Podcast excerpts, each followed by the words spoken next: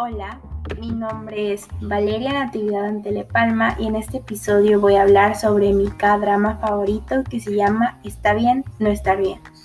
Todo esto proviene de la cultura asiática. Esta cultura tiene mucho auge desde unos años atrás para acá. Por los grupos de idols, los dramas, el anime, los mangas, etc. Sin duda es la tendencia entre los jóvenes por las diferencias que hay entre esta cultura y las nuestras, como la enseñanza que nos dan los dramas y lo poco sexualizado que están, que es muy distinto a películas o novelas americanas. Otra cosa que hay entre esta cultura y la nuestra, que es una gran diferencia, son los grupos de idols, que sin duda a más uno le sorprende cómo se forman las bandas, cómo son elegidos y cómo tienen un líder. Y lo mucho que tiene que esforzarse cada artista para poder debutar. Que en este caso hay trainers que no pueden debutar y no llegan a pesar de sus años de esfuerzo. Antes de comenzar, quisiera aclarar que son K-drama, o mejor dicho, Korean drama. Son novelas coreanas que regularmente tienen una duración corta. Ahora sí, el drama Está bien, no está bien. Fue emitido por primera vez el 20 de junio de 2020 y por última vez el 9 de agosto del mismo año en Netflix. Tiene un número de 16 capítulos, con una duración de aproximadamente una hora por capítulo. Entre sus actores principales están Kim So-hyun, Seo Ye-ji, Oh Jeon-si y Park Hugh-jong. Este drama trata temas tales como la depresión, el autismo, trastornos mentales y romance, obviamente.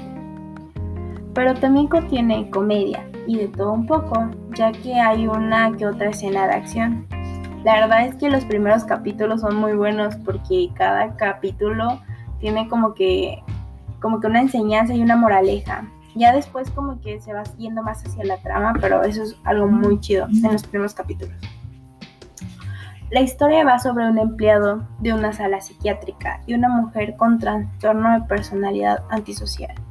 Ella es una escritora popular de libros infantiles. Él sin duda alguna no planea enamorarse porque tiene un hermano que cuidar. Pero ella no va a parar hasta tenerlo, porque siempre tiene lo que quiere. Al final acaban muy enamorados el uno del otro, aunque claro, para esto llevan aventuras muy divertidos por cada episodio. De las cosas que más me gustan de este drama es el Lost, o sea, la banda sonora. Tiene muy buen repertorio y es muy original.